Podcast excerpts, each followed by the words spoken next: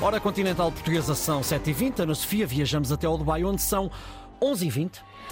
Vamos eh, sair, Ricardo Soares, do recinto da Cimeira do Clima. Rita Fernandes, a enviada especial da Antena 1, está no Dubai há cerca de uma semana, sempre com calor. Rita, que medidas pelo clima são evidentes aí nas ruas do Dubai?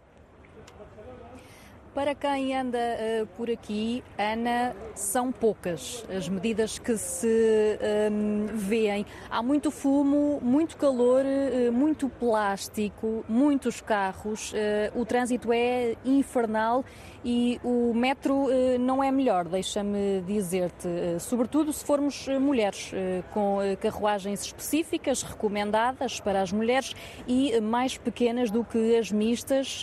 há de facto nas ruas um, publicidade à transição uh, verde, sobretudo nos anúncios à compra de automóveis, mas na estrada eu não sei onde andam esses automóveis um, elétricos. É raro verem-se uh, esse tipo de carros.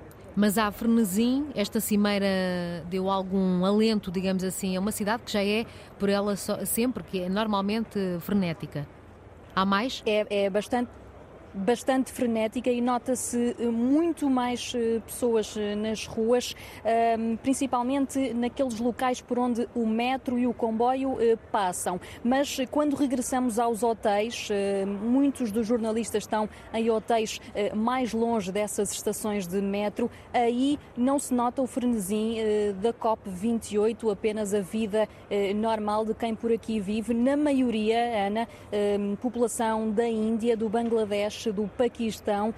Um, são eles que formam uh, quase todo o comércio à volta uh, dos hotéis. Rita Fernandes no Dubai, ela vai continuar a acompanhar essa cimeira do clima que termina amanhã. Por agora vai andando também Ricardo Soares ao calor, no calor do Dubai. Sim, estão 23 graus a esta hora, a máxima é de 27. Em Portugal continental são 7 e 23, no Dubai são 11 e 23.